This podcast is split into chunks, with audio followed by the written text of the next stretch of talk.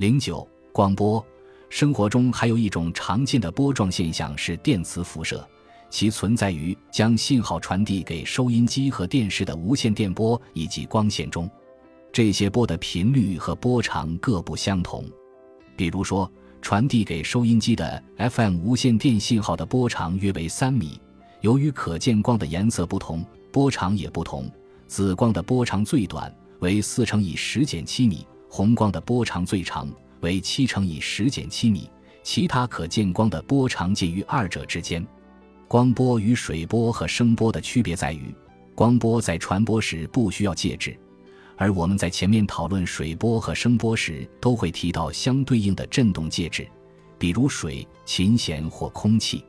事实上，光波确实能在真空中传播，最典型的例子就是我们能看到太阳和星星发出的光。光波的这个特性给18世纪、19世纪的科学家带来了巨大的麻烦。有些人因此得出太空并非真空的结论，他们认为那里存在以太这种无法探测的物质，而以太就是为光波振动提供支持的介质。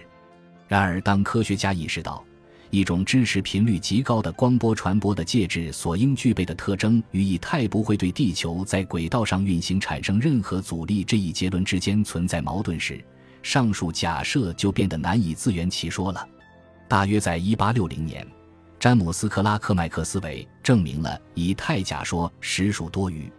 那时，物理学界对电荷磁的研究已经取得了不小的进展。麦克斯韦提出，所有假设均可以用一组方程做出解答，这就是我们现在所说的麦克斯韦方程组。他还为这组方程提供了一种解法。得出的答案指向了光波无需任何介质就能在真空中传播的结论，而电磁波里还包含振荡电场和振荡磁场，这些电磁波运动的速率由电荷磁的基本常数决定。计算出速率后，人们发现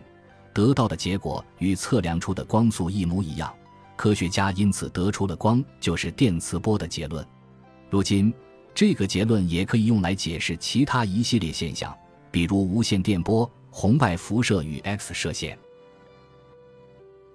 本集播放完毕，感谢您的收听，喜欢请订阅加关注，主页有更多精彩内容。